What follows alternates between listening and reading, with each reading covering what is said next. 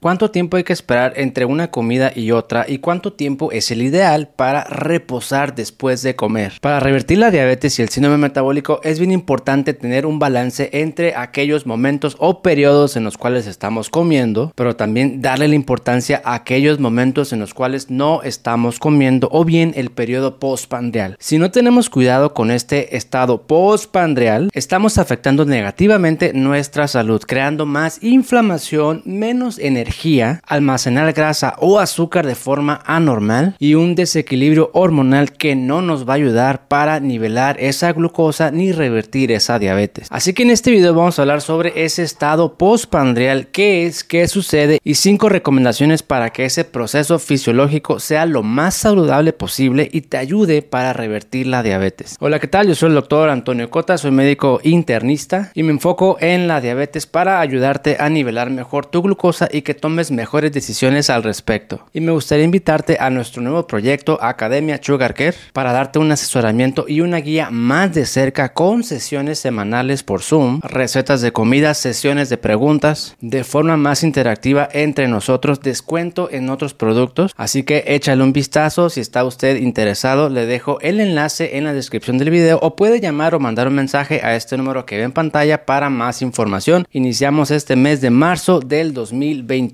Bien, entonces, ¿qué tan importante es este periodo postpandrial? Es clave para revertir la diabetes, en pocas palabras. Uno puede bajar carbohidratos, mejorar su dieta, sí, pero si no logramos un equilibrio entre los momentos en los cuales estamos comiendo y los momentos que no estamos comiendo, no se va a revertir el problema. Así de importante es este periodo postpandrial, porque la digestión es la parte del metabolismo que se encarga de absorber, digerir, procesar y almacenar los nutrientes. Para eso requiere energía, requiere un balance hormonal y requiere de tiempo. Cuando nuestro sistema digestivo está trabajando, se genera inflamación. Esto es inevitable por los mismos procesos de digestión-absorción, pero también el cuerpo tiene mecanismos antiinflamatorios para que esta inflamación no nos afecte. Esto va a depender de la integridad de la pared intestinal y qué tan saludable es esa microbiota que ya hablamos en otros videos para que permita el paso de sustancias nutritivas al cuerpo, pero que a su vez bloquee la entrada de toxinas o cosas que nos pueden inflamar. Esto es un trabajo, por lo cual requiere energía para llevar a cabo todas estas funciones. Una vez que uno come, el sistema digestivo junto con el sistema hormonal da la señal, hey, viene alimento, activa las hormonas de almacenamiento de energía. Se absorbe glucosa, ácidos grasos, aminoácidos y las señales hormonales dirigen estas sustancias hacia donde tienen que ir. Este proceso aproximadamente tarda 4 horas es decir, después de que uno termina de comer, le toma cuatro horas en general a tu sistema digestivo llevar a cabo estas funciones. Por eso es bien importante que estas cuatro horas sean lo más saludable fisiológicamente hablando posible, porque si no vas a tener problemas de inflamación, de energía, de almacenamiento de azúcar y grasa de forma anormal y de desequilibrio hormonal. Así que, ¿qué puedes hacer para que este estado postpandreal sea lo más saludable? Posible y te ayude a revertir la diabetes. La recomendación número uno es el tiempo. Ya lo dijimos previamente, le toma cuatro horas en general llevar a cabo este proceso de digestión, almacenamiento, transporte, antiinflamación y balance hormonal. Si no respetamos este tiempo, es decir, uno termina de comer y a las dos horas nuevamente estamos comiendo otra cosa o ingiriendo líquidos que contengan energía, calorías, este proceso se ve afectado de forma negativa. ¿Y qué pasa? Pasa? Más inflamación, acumulas más azúcar que no te ayuda a revertir porque la diabetes tipo 2, te repito, es caracterizada por una acumulación excesiva de azúcar en el cuerpo y lo que quieres hacer es ya no seguir almacenando, sino que salga de ese cuerpo. Así que al menos espera cuatro horas entre una comida y otra comida. Si te cuesta mucho trabajo, avanza poco a poco. Deja pasar dos horas, al cabo de unos días deja pasar tres horas y mínimo alcanza esa ventana de cuatro horas como mínimo. La segunda recomendación, líquidos que contengan calorías como la leche, licuados, batidos, proteínas, no deja llevar a cabo las funciones de tu sistema digestivo. Hay que dejarlo descansar ingiere únicamente líquidos neutrales, agua normal, posiblemente agua mineral, agua de Jamaica, té verde, té de jengibre, té de canela. Esto no contiene calorías, lo más natural posible para que tu sistema digestivo lleve a cabo esas funciones. Si no, no se va a revertir por completo a diabetes. Recomendación número 3. No estés masticando después de comer. Esto por aquellas personas que tienen la costumbre de andar picando semillas, nueces, cacahuates o chicles. La masticación activa tu sistema digestivo. Cuando uno está masticando, enviamos señales a nuestro cuerpo de que, hey, ahí te va el alimento. Entonces nuestro sistema digestivo se prepara para recibir más alimento,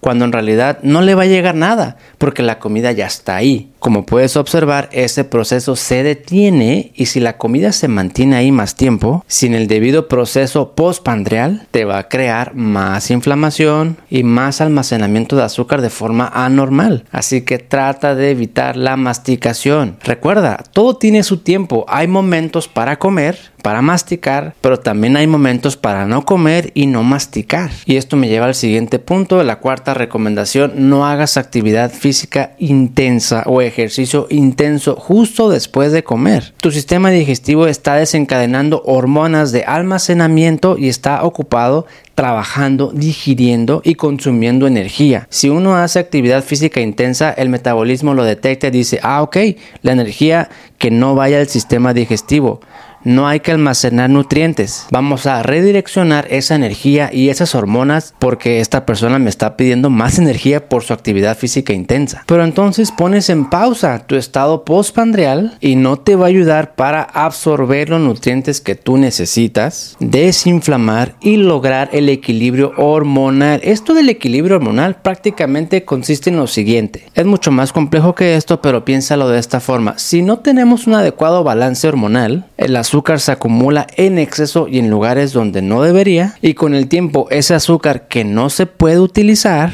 te empieza a alterar los órganos en forma de glicosilación, lo cual puedes medir a través de una hemoglobina glucosilada. Entre más alta está esta proteína, más inflamación y es por lo mismo niveles muy altos de azúcar que no pueden salir de tu cuerpo porque las hormonas no lo dejan salir. Y la quinta recomendación, no comas o no cenes muy tarde más allá de tu cronotipo. Si uno come muy noche o cena muy tarde, le estamos dando trabajo a nuestro sistema digestivo cuando ya está en modo de reposo, porque recuerda, nosotros tenemos un ritmo circadiano en el cual algunas funciones se activan durante la mañana, algunas durante la tarde y algunas se desactivan durante la noche. Si uno cena muy noche, el sistema digestivo está preparado para dormir, en pocas palabras, pero uno le está metiendo comida. Ese sistema digestivo no está listo ni preparado para recibir alimentos. ¿Y qué crees? El páncreas tampoco, porque resulta que las células beta del páncreas también actúan con base a este ritmo circadiano, de tal forma que en la noche en general ese páncreas no va a soltar tanta insulina por lo mismo y si uno le mete alimentos pues el azúcar va a subir porque estos mecanismos de control hormonal no están activos a esas horas. Así que recuerda no cenar demasiado tarde. Haz la prueba y ve monitoreando esos niveles de glucosa en ayuno. Recuerda revertir la diabetes implica bajar carbohidratos de la dieta practicar el ayuno intermitente y a veces otros factores. Y uno de esos es que tu estado postpandrial sea lo más sano y fisiológico posible Mínimo espera cuatro horas entre una comida y otra y después ve alargando ese tiempo. Durante los periodos que no vas a comer, ingiere líquidos neutrales sin calorías, no chicles o no masticar, de preferencia en lo posible, no actividad física intensa justo después de comer y no cenar demasiado tarde. Haz la prueba, pon en práctica estas recomendaciones y observa cómo tu cuerpo se va desinflamando y tus niveles de azúcar van a ir mejorando, acompañado de todo lo demás que tú ya sabes y si no te invito a que veas los otros videos que tenemos en el canal para bajar el azúcar o revertir esta diabetes.